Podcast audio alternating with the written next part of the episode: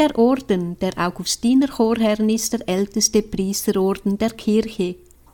Er entwickelte sich aus Klerikergemeinschaften im vierten Jahrhundert nach Christus vom heiligen Eusebius von Verseni und vom heiligen Augustinus. So gilt die Abtei Saint-Maurice als das älteste Kloster des Abendlandes ohne Unterbrechung und ist daher ein lebendiges Beispiel. Das erste Ziel des gemeinschaftlichen Lebens ist, in Eintracht zusammen zu wohnen und ein Herz und eine Seele auf Gott hin zu sein. Die Nachfolge Christi, eine Anleitung für ein geistliches Leben vom späten Mittelalter, das zu einem meist verbreiteten Buch der Christenheit neben der Bibel ist, schrieb auch ein Augustinerchorherr, der heilige Thomas von Kempen. Wie es dazu gekommen ist, dass man die Augustiner Chorherren auch Regularkanoniker nennt, was man unter Konföderation versteht und was ein Sarockel ist. Das erfahren wir vom schweizerischen Augustiner Chorherr Simon Landolt aus Paring in Deutschland und die Sendung steht unter dem Titel Das pulsierende Herz der Augustiner Chorherren. Am Mikrofon ist Ihre Andrea Marti. Und so begrüße ich dich, lieber Simon, bei Radio Gloria ganz herzlich und wir freuen uns auf dein Referat Das pulsierende Herz der Augustiner Chorherren. Guten Tag, lieber Simon. Ja, grüß Gott, liebe Zuhörer und Zuhörerinnen von Radio Gloria und auch an dich, liebe Andrea, ein herzliches Grüß Gott. Lieber Simon, die Anrede lautet Herr, worauf der Vorname folgt, also nicht die bekannten Bezeichnungen in den Klöstern wie Vater, Bruder, Pater. Wie ist es dazu gekommen? Ja, genau, bei den Chorherren wird man immer mit Herr angesprochen und anschließend kommt der Vorname. Das ist für die Menschen immer ein wenig verwirrend, weil ja Ordensleute viel mit Pater oder Frater und so weiter angesprochen werden. Es ist deswegen für uns Chorherren in einem gewissen Sinn auch eine Demutsform, sich mit Herr ansprechen zu lassen. Also das vor allem aus zwei Gründen. Erstens, weil man es den Menschen immer erklären muss, weil man halt sehr oft mit Pater angesprochen wird. Aber vor allem, und das ist der eigentliche Grund, weil man da auf die eigentliche Aufgabe verwiesen wird, die ja Christus von einem fordert, nämlich Diener aller zu sein, wie Christus auch Diener aller war. Er ist ja der Herr, und somit kann es für uns zu einer Hilfe werden, wenn wir mit Herr angesprochen werden, um uns eben in Erinnerung zu rufen, dass wir ja Christus immer ähnlicher werden sollen. Also Christus in der Welt vertreten, das ist ja besonders im Ordenstand und als Priester relevant, aber auch für die Laien. Deshalb sagt ja auch der heilige Johannes Chrysostomus, dass die Seele des Priesters reiner sein muss als die Strahlen der Sonne. Also deswegen eine Demutsform, insofern man eben merkt, wie weit entfernt man von diesem hohen Ideal Jesus Christus noch ist. Die Anrede mit Herr verweist eben auch auf die große Würde, die ein Priester inne hat. Also wir sind ja ein Priesterorden, äh, nicht so wie die anderen Orden, wie beispielsweise die Franziskaner oder Benediktiner, deren Aufgabe ja in erster Linie das Mönchsein ist, bei uns ist das eher die Ausnahme, dass man Laien hat im Ordenstand. Also bei uns sind alle Priester oder solche, die sich auf das Priestertum vorbereiten, so wie ich.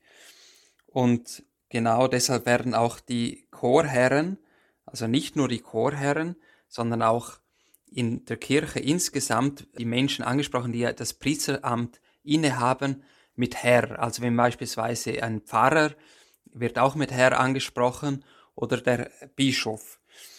Und dadurch wird ja nicht die Person, also der Herr Pfarrer an und für sich geehrt, sondern im Hintergrund ja Christus, weil ja Christus dieses Amt eingesetzt, was der Priester inne hat.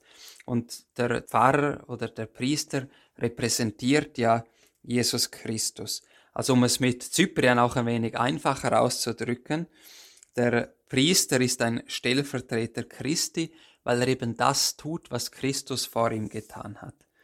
Nämlich er verwaltet die Schätze, die ja Jesus am Kreuz für uns erworben hat. Und der Priester handelt in Persona Christi, indem er eben anstelle von Jesus das Ich spricht. Also das ist beispielsweise in der Wandlung oder bei der Sündenvergebung. Es ist schon fast so, dass als ob es Christus sich aufgibt und lässt den Priester anstelle seiner eben das Ich sprechen.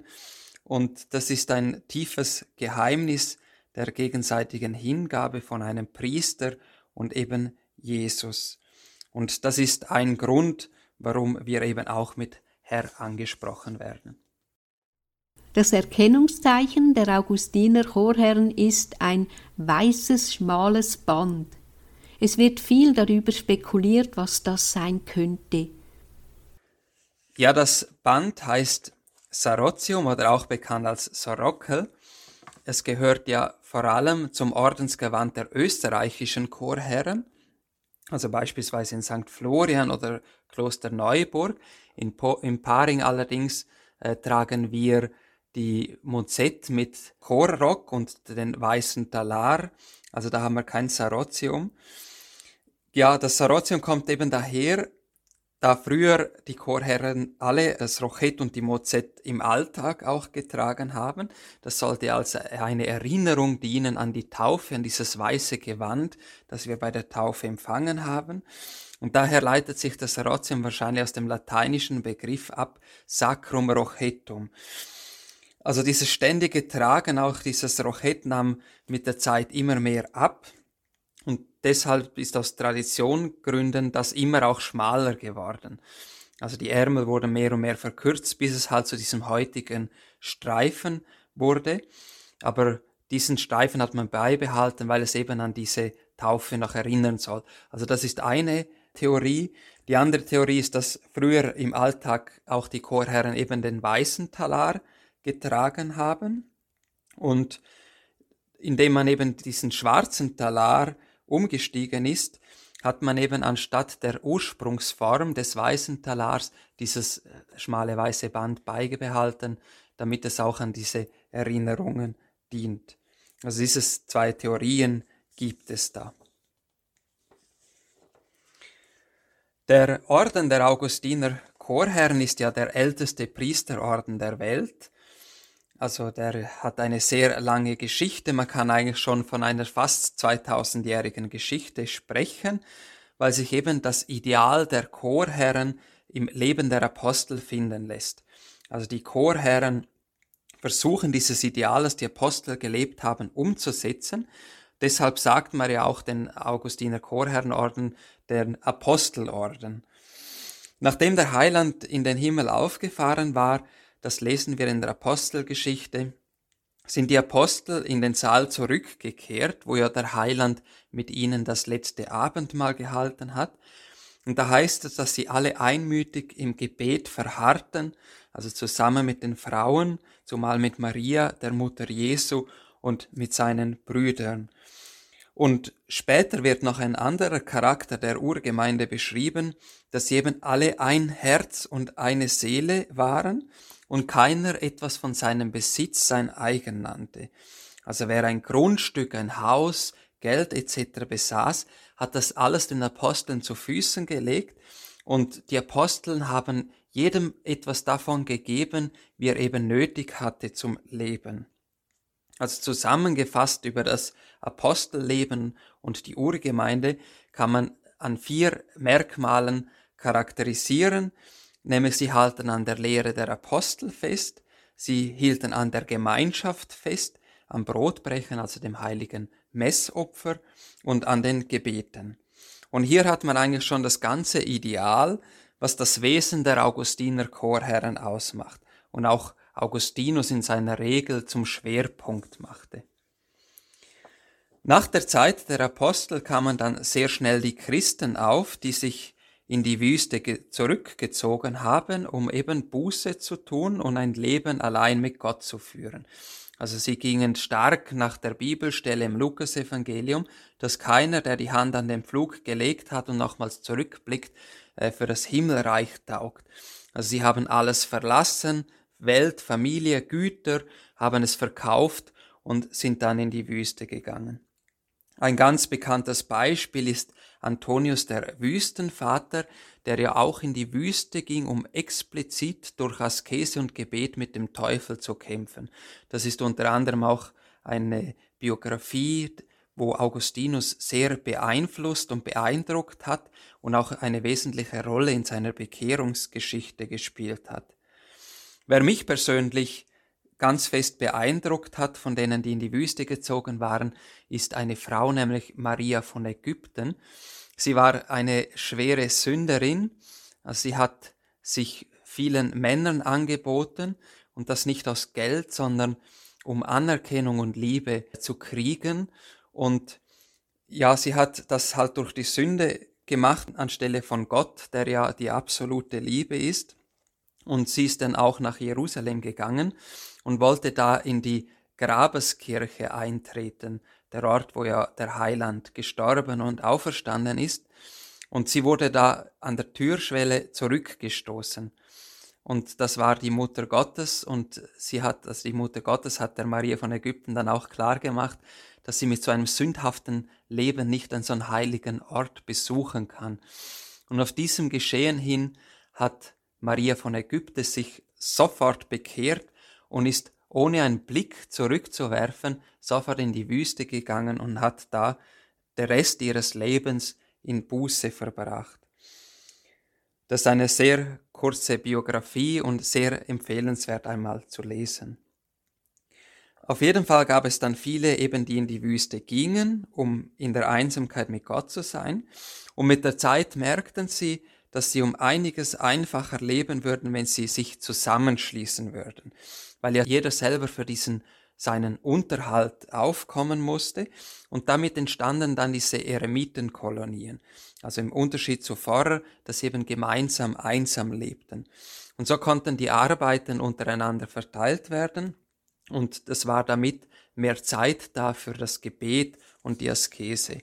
Also ein ganz großer und bekannter, der das umgesetzt hat, ist ja der östliche Kirchenvater, der heilige Basilius der Große, der ja auch eine Ordensregel verfasst hat. Aber nicht nur in der Wüste bildeten sich Gemeinschaften, sondern auch in den Städten.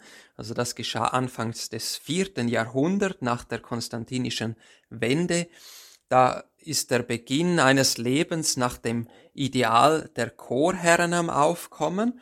Also beispielsweise hat man die Stadt Rom in sieben Bezirke unterteilt und in jedem Bezirk hat man, also in die Spitze eines jeden Bezirks hat man einen Diakon gesetzt. Und der Bischof selbst lebte da mit den Priestern zusammen in einer Gemeinschaft und an den Sonntagen wurden dann die Priester ausgesandt, um dort die heiligen Messen zu feiern, also an jedem Bezirk ausgesandt. Und interessant ist auch, dass der Bischof dann in einem Reihenschema, also der Reihe nach, an jeweiligen Bezirken die heilige Messe nacheinander gefeiert hat. Also an jedem Sonntag an einem anderen Ort. Und dieses Ideal wurde dann auch immer mehr von anderen Bischöfen so umgesetzt. Und die Besonderheit lag eben darin, dass eben die Gemeinschaft nicht mehr nur unter Mönchen und Einsiedlern bestand, sondern auch unter Geistlichen und Bischöfen.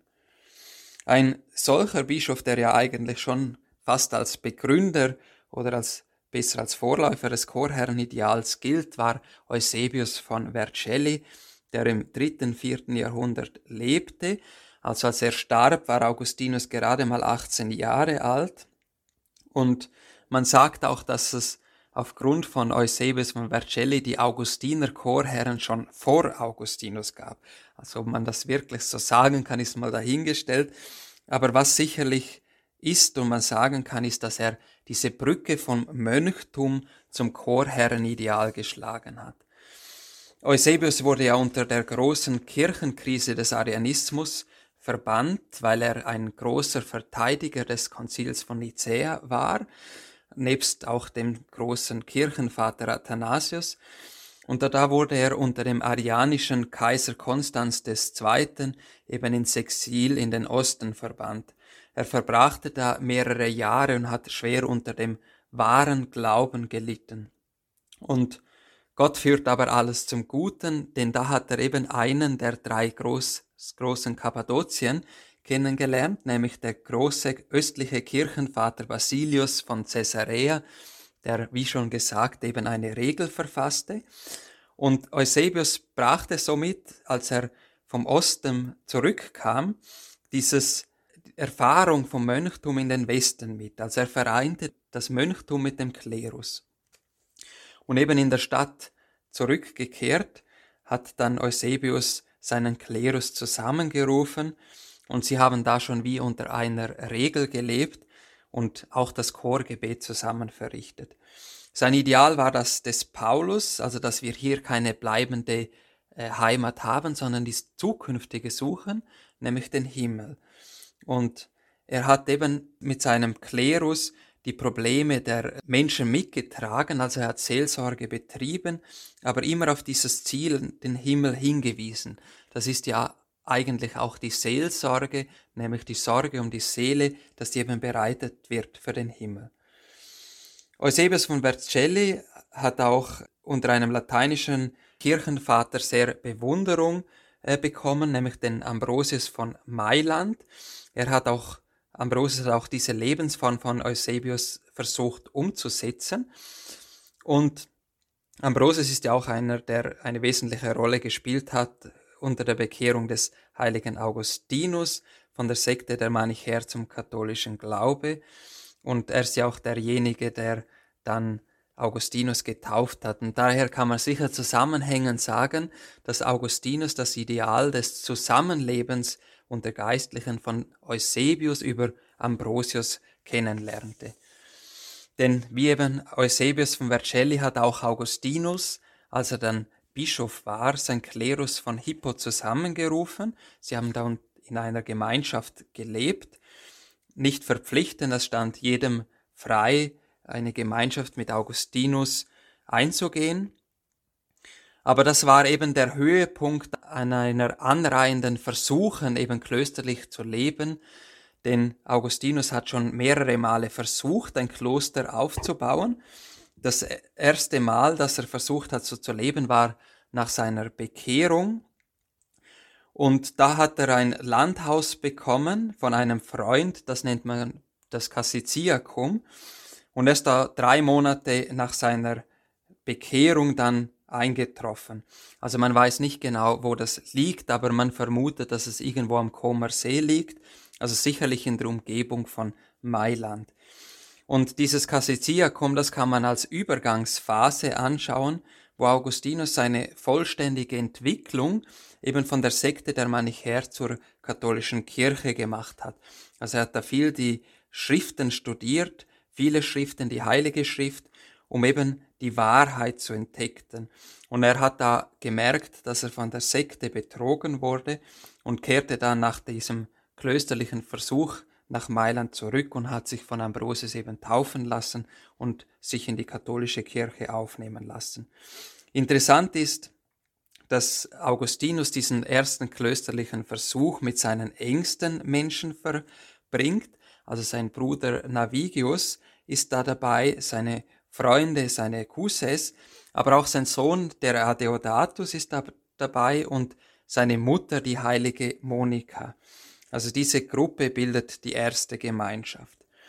Auch ganz interessant ist, wie sie da leben. Also wie es halt in einem Kloster so ist, wird da viel gebetet. Augustinus sagt auch, dass der Tag immer mit einem Gebet äh, beginnt, aber auch der Tag mit einem Gebet abgeschlossen wird.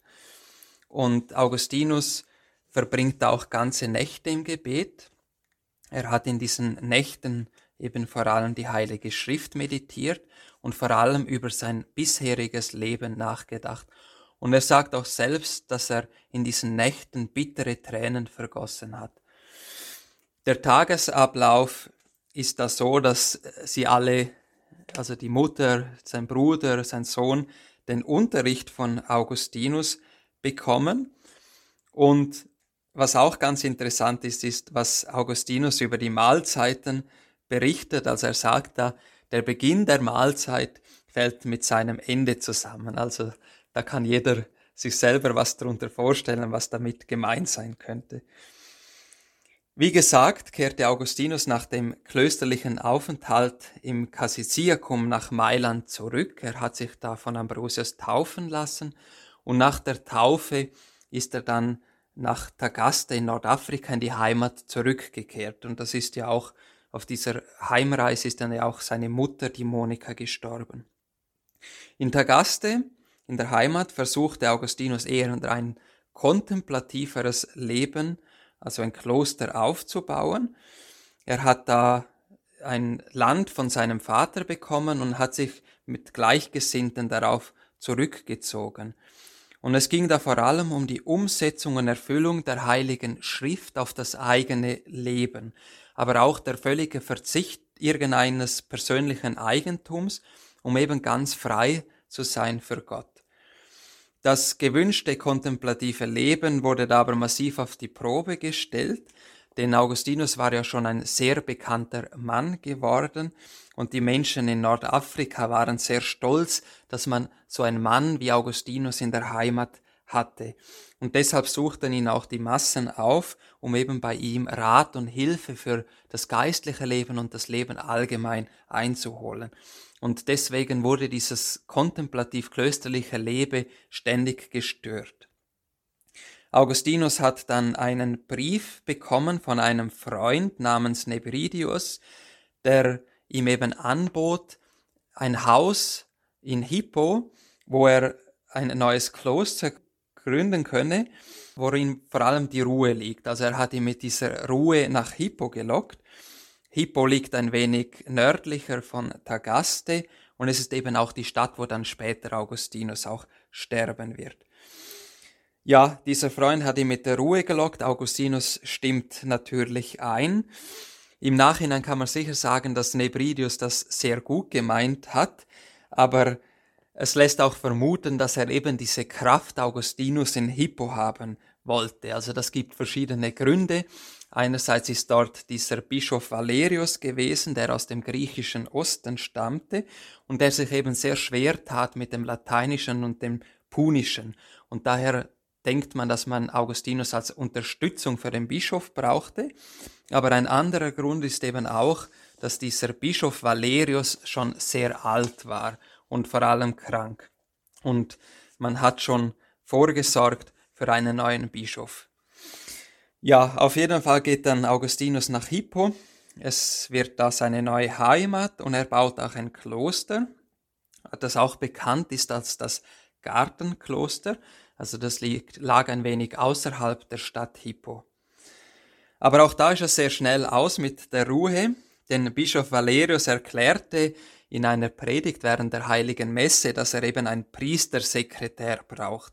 Und die Menschen haben da alle einstimmig den Namen Augustinus gerufen. Also es wird sogar berichtet, dass sie unter Gedränge und Geschrei Augustinus vor den Bischof zerrten. Augustinus weinte darauf bitterlich, denn er wollte ja kein Priester werden, er, er, wollte vor allem klösterlich leben und er sah vor allem seine Unwürdigkeit in diesem Amt, also mit all seinen Schwächen, wo er da gehabt hat, weil er eben sah, dass dieses Amt ja wirklich Christus repräsentiert.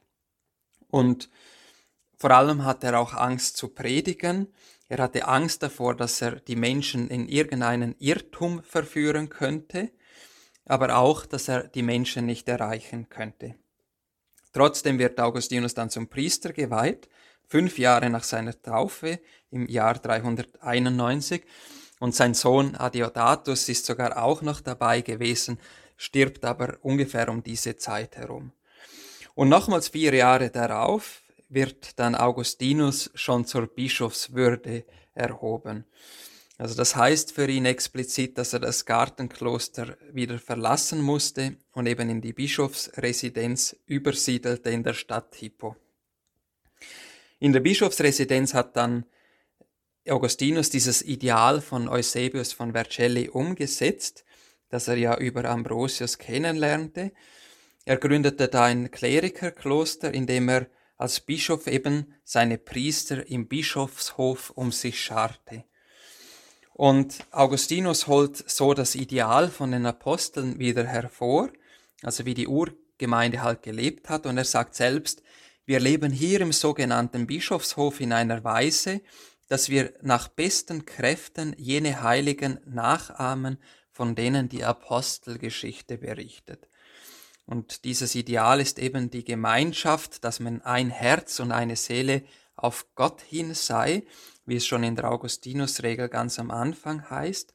Und das ist das erste Ziel des gemeinschaftlichen Zusammenlebens. Also das heißt, dass man das eigene nicht über das Gemeinsame stellt, sondern dass man eben gemeinsam auf Gott hinschaut, also ihm in absoluter Wahrheit dient und immer wieder auch gemeinsam neu den Blick auf ihn richtet, um ebenso tiefer auch in die Wahrheit zu gelangen, in seinen Willen zu gelangen, dass die Wahrheit und sein Wille auch über die Gemeinschaft kommt oder zur Geltung kommt.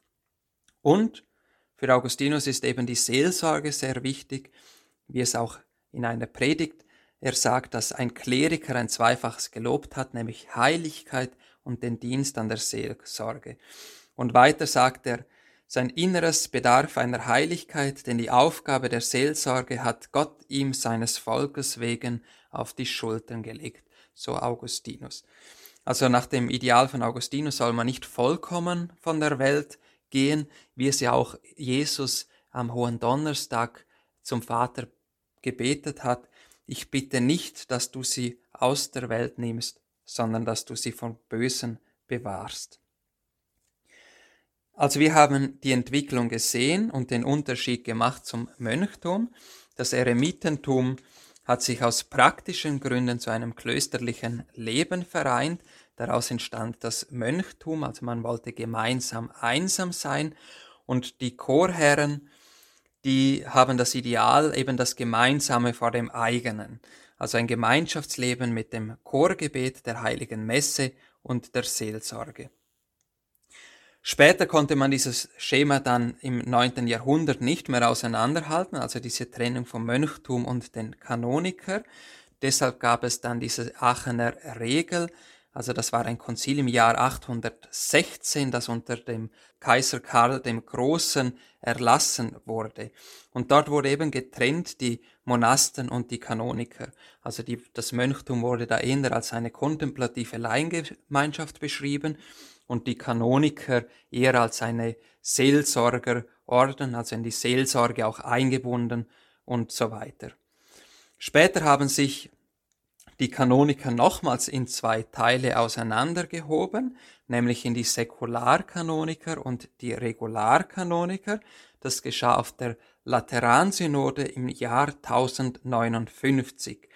Also die Säkularkanoniker sind heute die Priester, die unter dem Bischof beispielsweise in einer Pfarrei leben, eher allein im Pfarrhaus. Auch die heutigen Domherren und Stiftskanoniker haben darin ihren Ursprung. Und die Regularkanoniker sind die Priester, die in einem Orden leben und nach einer Regel. Also seit der Hälfte des 12. Jahrhunderts wurde da die Augustinusregel als Norm für die genommen und deswegen nennt man sie auch heute die Augustiner Chorherren. Also die Synode hat die Regularkanoniker nicht begründet, sondern eine Reform gemacht einer schon bestehenden Organisation. Durch diese Lateransynode wurde das Chorherrenleben also ab dem 12. Jahrhundert sehr interessant gemacht, also es entstand eine richtige Blüte. Die Augustiner Chorherren entwickelten sich sehr schnell und sie nahmen auch sehr wichtige Positionen ein.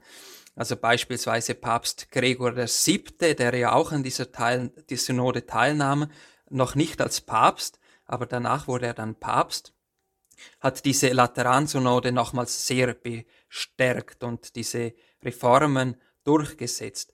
Äh, Gregor VII. war ja selbst Chorherr und er hatte einen sehr großen Eifer gehabt, indem er diese Reform, also das Leben unter einer Regel, dem ganzen Klerus verpflichtend aufdrücken wollte. Das konnte er aber nicht durchsetzen. Also dieser Eifer aber hat trotzdem zu dieser großen Blüte der Chorherren mitgeholfen oder beeinflusst. Interessant ist auch, dass der weiße Talar Gregor VII. den Chorherren geschenkt hat und da er ja selbst ein Chorherr war, hat er den für sich selber auch den weißen Talar genommen. Daher hat heute der Papst nach den Chorherren auch den weißen Talar an. Also in dieser Blütenzeit entstehen viele Klöster, aber auch viele Kongregationen. Und heute werden die Augustiner Chorherren in neun Kongregationen unterteilt und eine davon ist eben die Kongregation von Windesheim, zu der auch ich dazu gehöre. Und genau, ich würde sagen, liebe Zuhörer und Zuhörerinnen, dass wir nun eine kurze Pause machen, bevor wir auf die geschichtliche Entwicklung der Kongregation von Windesheim weiter eingehen.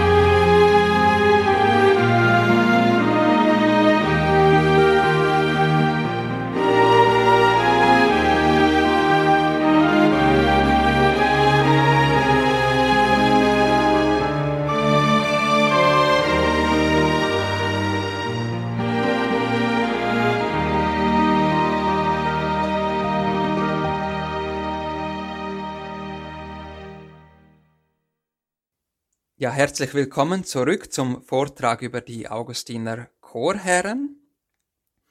Wir haben ja jetzt die Entwicklung gesehen von den Aposteln her über Eusebius von Vercelli bis hin zu Augustinus und jetzt schauen wir ein bisschen die Kongregation von Windesheim näher an, zu der ja ich gehöre. Diese Kongregation ist im 14. Jahrhundert entstanden. In dieser Zeit herrschte auch eine große Kirchenkrise.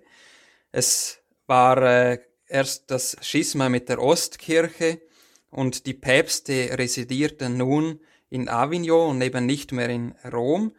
Und es steht auch kurz bevor das abendländische Schisma. Also es war eine große Bedrückung über der Kirche und auch der Klerus war sehr schlecht bestellt. Also man lebte da in einem Konkubinat. Die Bischöfe und Priester sind meistens aus Adelsgeschlechter gewesen, weshalb auch äh, es um das geistliche Leben sehr schlecht stand und sich das natürlich auch so auf die Seelsorge auswirkte. Und auch in den Klöstern war ein großer Abfall.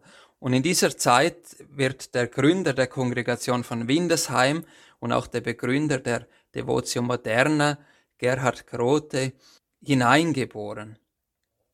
Im Jahr 1314 wird in den Niederlande geboren, also Thomas von Kempten, hat eine Biografie über ihn geschrieben und er hat auch eine Bekehrung gehabt, was man auch die Geburtsstunde der Devotio Moderna nennt, nämlich im Jahr 1347.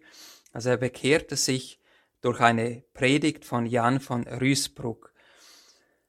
Und er wurde später dann auch Diakon, warum er viele Geistliche auch um sich scharen konnte, die man dann diese Devoten nannte.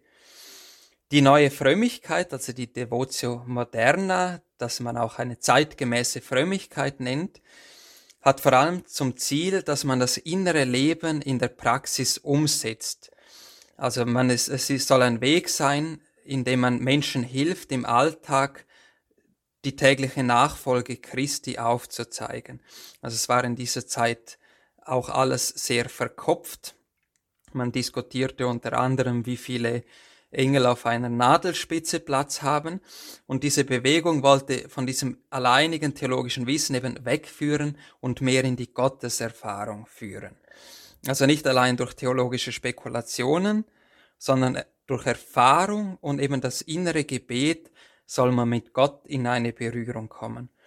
Und vom inneren Gebet verstand man eben die Abkehr vom äußeren Lärm der Welt also wenn ein Mensch zum Beispiel merkt, dass er ausgelastet oder ausgegossen ist, wird da geboten, dass man durch feurige Kurzgebete eben schnellstmöglich wieder in sein Inneres eintritt.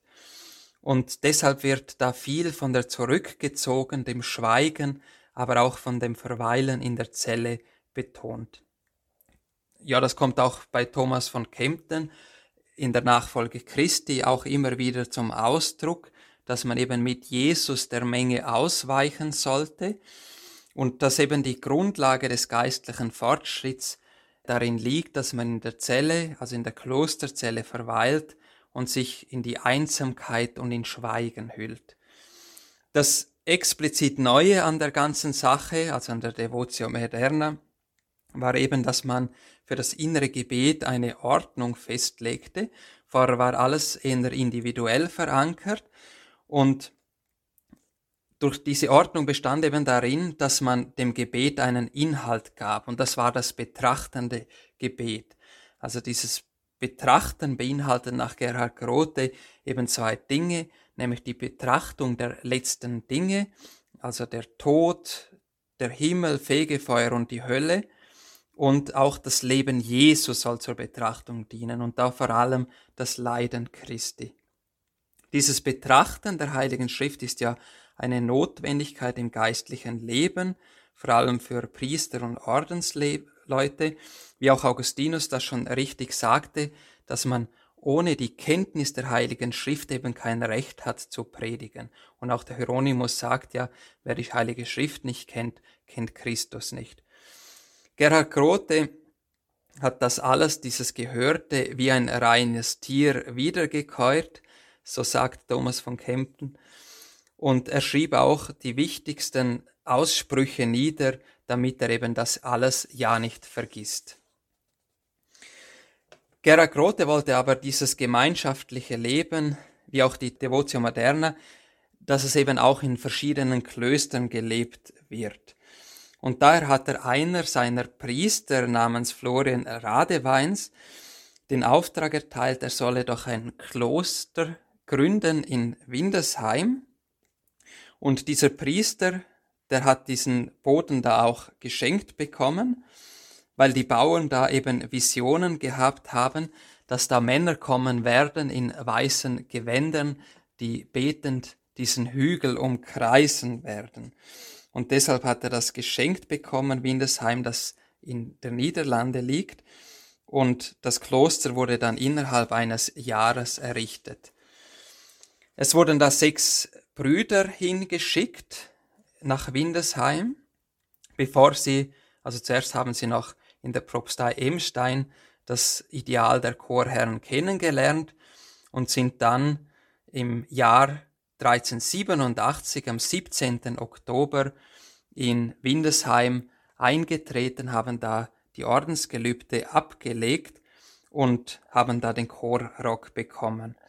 Und äh, ganz interessant ist eben, dass einer dieser sechs neuen Chorherren der ältere Bruder von Thomas von Kempen war, nämlich der Johannes von Kempen.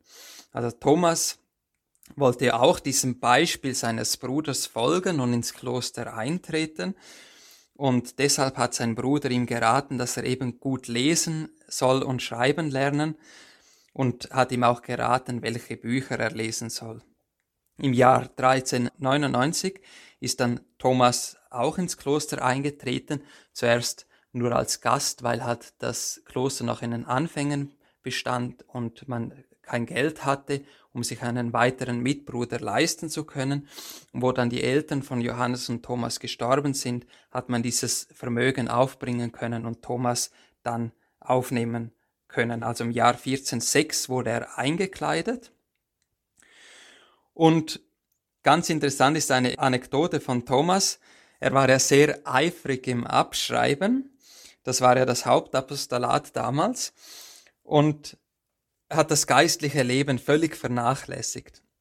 Und eines Tages ist ihm da die Mutter Gottes auch erschienen und hat ihm da auf seine Mängel hingewiesen und Thomas verbesserte sich dann sofort. Und aus diesem Gehorsam der Mutter Gottes gegenüber ist er ja einer der größten geistlichen Schriftsteller geworden, also das bekannte Buch Die Nachfolge Christi kennt ja fast jeder. Und das hat auch vielen Päpsten und Heiligen für das geistliche Leben sehr viel gebracht und ist auch das meistverbreitetste Buch nach der Heiligen Schrift in der Welt. Thomas wurde dann auch zum Subprior ernannt, 1425, und in dieser Sta Zeit starb dann auch sein älterer Bruder, der Johannes, und von da an wollte Thomas eigentlich nur noch in den Himmel, also das kommt auch in seinen Schriften stark zum Ausdruck, indem er der Welt nur noch absterben wollte. Die Hauptaufgaben des Klosters von Windesheim war eben als Höhepunkt die heilige Messe und man hat sich mehrmals am Tag zum Gebet getroffen und das Hauptapostolat waren eben Bücher abschreiben, also beispielsweise die Heilige Schrift, aber auch Kirchenväter und sonst theologische und geistige Werke. Ein sehr schönes Merkmal der damaligen Chorherren war auch, dass man einen Gast immer als Christus selbst angesehen hat. Also wenn beispielsweise ein Gast nicht lesen konnte, dann hat sich ein Mitbruder extra Zeit genommen für diesen Gast und hat ihm dann Bücher vorgelesen auf Wunsch. Diese Neugründung hat Gerhard Grote nicht mehr erlebt. Er ist im Jahr 1377 gestorben mit 44 Jahren an der Pest. Und seine letzten Worte waren noch, dass niemand dieses Werk zerstören könne, das Gott nach seinem Ratschluss entstehen ließ. Und auch ähnlich wie die kleine Theresie sagt Gerhard Grote, dass er hoffe, auf seine Mitbrüder Blumen herabfallen zu lassen, sobald er bei Gott ist. Ja, es kam dann ziemlich schnell zu weiteren Gründungen, also weitere Klöster, die sich Windesheim anschlossen. Und so konnte das sehr schnell zu einer Kongregation äh, erhoben werden. Das geschah unter dem Papst Bonifaz dem Neunten, der dann vier Jahre später, als im Jahr 1399, das alles bestätigt hat, also im Jahr 1399. Aber auch von Martin V.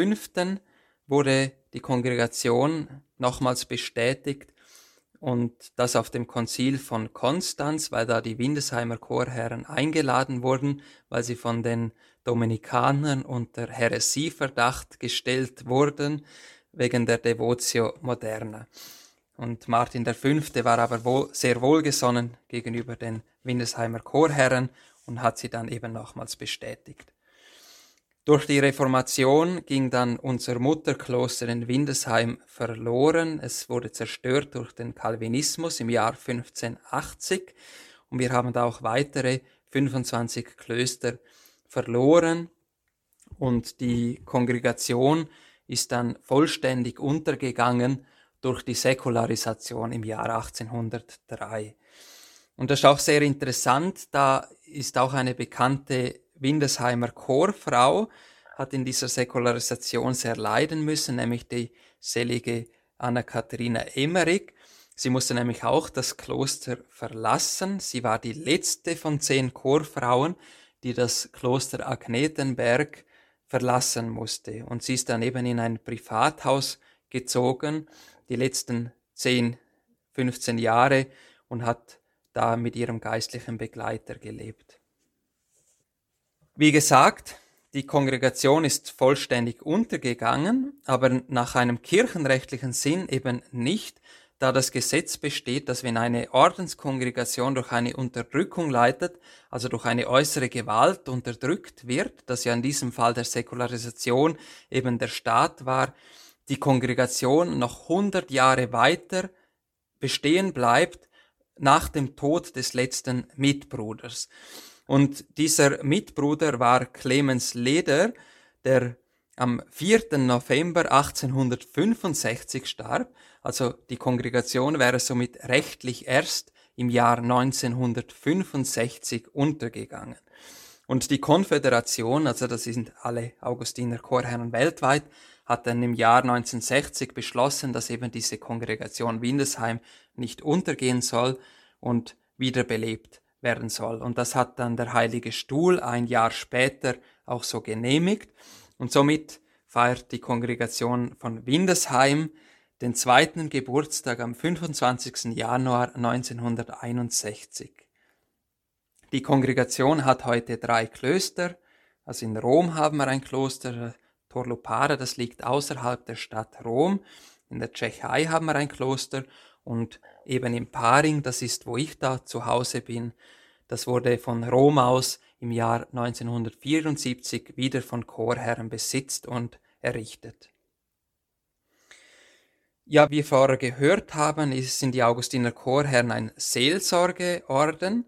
Wir sind kein rein kontemplativer Orden, sondern wir versuchen eine gesunde Mitte zu finden zwischen der Kontemplation und der Aktion. Also die Kontemplation soll unsere Aktion fruchtbar machen und aus der Erschöpftheit der Aktion flüchten wir uns wieder in die Kontemplation. Und wie es auch Augustinus äh, ausdrückt, zuerst beten, dann reden. Und auf diese Weise erhoffen wir uns ein fruchtbares Wirken in der Seelsorge. Also das sagt auch sehr schön der heilige Gregor von Nassians. Zuerst sich läutern und dann andere läutern zuerst sich von der Weisheit belehren lassen und dann andere belehren, zuerst Licht werden und dann andere erleuchten, zuerst sich selbst Gott nähern und dann andere hinführen, zuerst sich selbst und dann andere heiligen. So der heilige Gregor. Für Augustinus war die Kontemplation aber fast mehr wert als die Aktion, da eben davon ausging, dass die wahre Aktion nur aus der Kontemplation entstehen kann. Also Augustinus meint sogar, dass allein durch die Kontemplation das Handeln in der Welt beeinflusst werden kann, also von der Perspektive Gottes her neu orientiert wird. Und trotzdem setzt Augustinus die Seelsorge sehr hoch ein. Er meint, dass die Arbeit für eine fremde Seele wertvoller ist als irgendeine private Beschäftigung, als er motiviert mit dem Gedanken, dass man Gott eine neue Seele bringen kann. Und an einer anderen Stelle sagt er, wenn die Mutterkirche um eure Dienste bittet, so sagt nicht aus Ehrgeiz zu oder lehnt nicht aus Trägheit ab, sondern fügt euch demütigen Herzens Gott, zieht nicht die stille betrachtenden Betens den Erfordernissen der Kirche vor. So Augustinus. Also Sie sehen, es ist sehr wichtig für uns Chorherren, diese Kombination von Kontemplation und Aktion, nämlich die Seelsorge in Verbindung zu bringen mit dem Gebet und der Stille der Betrachtung. Also die Kontemplation gestaltet sich auf drei Pfeiler der heiligen Messe. Also es gibt ja keinen Heiligen oder Märtyrer in der ganzen 2000 Jahren Kirchengeschichte, der nicht aus dem heiligen Messopfer seine Kraft geschöpft hat, also auch aus der Eucharistie, aber auch aus dem Chorgebet und eben der Anbetung mit der Meditation. Also eben das Chorgebet, das Gebet allgemein, lebten die Heiligen und Märtyrer. Es ist da vor allem eben das Stundenbuch der Kirche, also das Psalmengebet, das als das gesündeste Gebetsbuch gilt, weil es seit über 2500 Jahren gebetet wird. Also mit Sicherheit haben die Psalmen auch schon Jesus sehr beeinflusst. Das ist sicher sein Gebetsbuch schon gewesen. Und er hat sie bestimmt auch auswendig gewusst, weil man das im Psalm 22 sieht, dass, den er ja am Kreuz betet. Aber auch von der seligen Anna-Katharina Emmerich wissen wir, dass die Jünger mit Jesus die Psalmen gesungen haben, als eben vom Abendsmahlsaal zum Garten Gethsemane gingen. Die Psalmen sind, wie Hans-Urs von Balthasar sagt, die Psychologie Jesus, also wenn man sie von einem Aspekt Jesu her liest, kann man ihn viel besser verstehen. Sie sind ja ausgerichtet auf ihn hin und im Stundenbuch ist ja nach jedem Vers ein Sternchen. Und wenn man da zum Beispiel den Namen Jesu einführt, dann macht er, jeder Satz, jeder Vers auf eine ganz andere Weise Sinn. Deshalb singen wir auch die Psalmen, also wie Augustinus das auch sagt, singen ist Sachen der Liebe. Und auch ist es ziemlich typisch, dass augustinisch, dass man eben sich als Gemeinschaft zu diesem Singen der Psalmen dreimal am Tag trifft, worauf dann eben die Mahlzeit folgt. Das singende Chorgebet soll ein Vorgeschmack sein auf den Himmel. Also wir glauben auch, dass wenn wir das Chorgebet verrichten, alle unsere heiligen Chorherren, aber insgesamt alle Heiligen und Engel und auch die Gottesmutter Maria es mit uns verrichten, also die Kirche der schon Vollendeten mit uns in das Lob Gottes einstimmen. Und das ist immer sehr erbauend, wenn auch nicht alle Mitbrüder aufgrund der Seelsorge draußen am Chorgebet teilnehmen können, dass wir doch eben nicht allein, sondern eine große Gewalt sind, die da betet. Und wie gesagt, der dritte Pfeiler, die Kontemplation und die Meditation. Die Anbetung ist auch bei den Windesheimer eine uralte Tradition. So treffen wir Chorherren uns beispielsweise jeden Donnerstag zur stillen Anbetung, wie es auch Jesus am Donnerstag vor seinem Leiden getan hat und gebetet hat und eben auch seine Jünger aufgefordert hat zu beten und zu wachen. Das hohe Fest von Leichnam geht ja auch auf die Augustiner Chorfrau Juliana Lüttich zurück. Sie hatte auch eine Vision, in dem ihr der Vollmond mit einer Lücke gezeigt wurde. Also der Mond gilt ja schon seit den Kirchenvätern als Symbol für die Kirche. Und diese Lücke deutete sie als ein Fehlen des Festes im liturgischen Kirchenkalenderjahr und worauf dann der Papst Urban IV. das Fest von Leichnam in den Kalender der Kirche einführt im Jahr 1264. Also viele Heilige, viele Chorherren haben den ganzen Tag für das Heil der Seelen gearbeitet und eben für die Nachtzeit als die Ruhezeit der Nacht haben sie vor dem allerheiligsten Altarsakrament verbracht. Und wie es auch der heilige Augustinus ja sagt, obwohl der Heiland ja so allmächtig ist, konnte er uns nicht mehr geben als sich selbst. Und wir haben wirklich das Glück, dass wir immer zu ihm dürfen. Also er hinterließ sich im allerheiligsten Sakrament, um sich eben von allen finden zu lassen, um allen Gehör zu geben und eben allen seine Gnade zu erweisen. Und so möchte ich mit einem kurzen Beispiel abschließen über die Anbetung einer kurzen Antwort einer Klosterfrau, die so oft sie nur konnte vor das allerheiligste Altarsakrament ging und als man sie dann fragte, was sie dann da die ganze Zeit täte, da hat sie geantwortet, ich möchte hier die ganze Ewigkeit hindurch verbleiben. Und was tut man wohl vor dem allerheiligsten Sakramente? Was tut ein Armer vor einem Reichen? Was ein Kranker vor einem Arzt?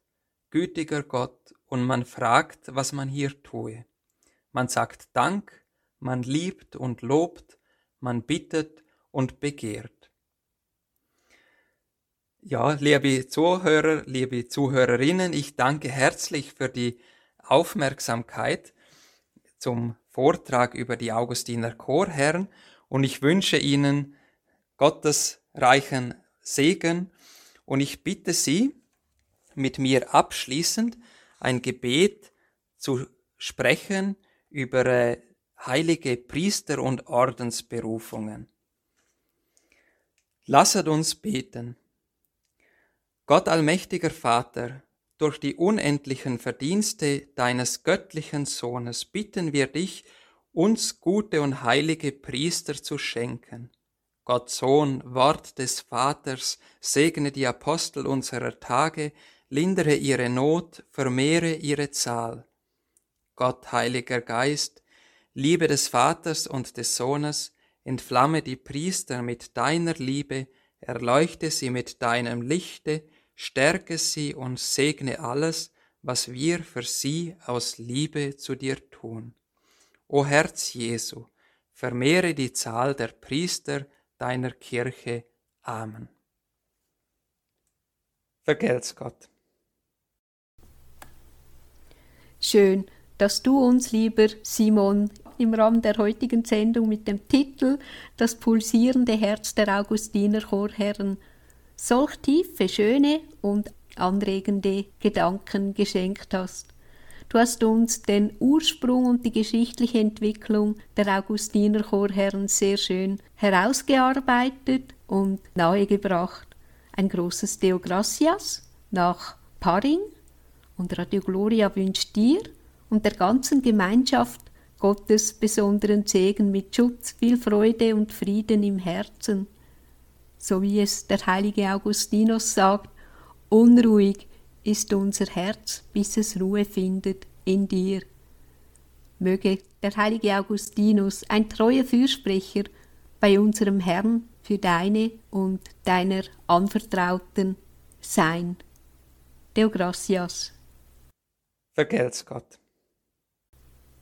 Das pulsierende Herz der Augustiner Chorherren, das war das heutige Thema mit dem Augustiner Chorherr Herr Simon Landolt. Sie können die Sendung als CD bei unserem Hördienst bestellen oder schriftlich per E-Mail info at radiogloria.ch. Nun wünsche ich Ihnen und uns allen, liebe Zuhörerinnen und Zuhörer, dass der heilige Augustinus uns helfen wird, wie wir unserer Welt dienen können und dies mit der Bereitschaft des Gehorsams, der Demut und der heiligen Schrift. So verabschiede ich mich von Ihnen allen. Pützi Gott, Ihre Andrea Marti.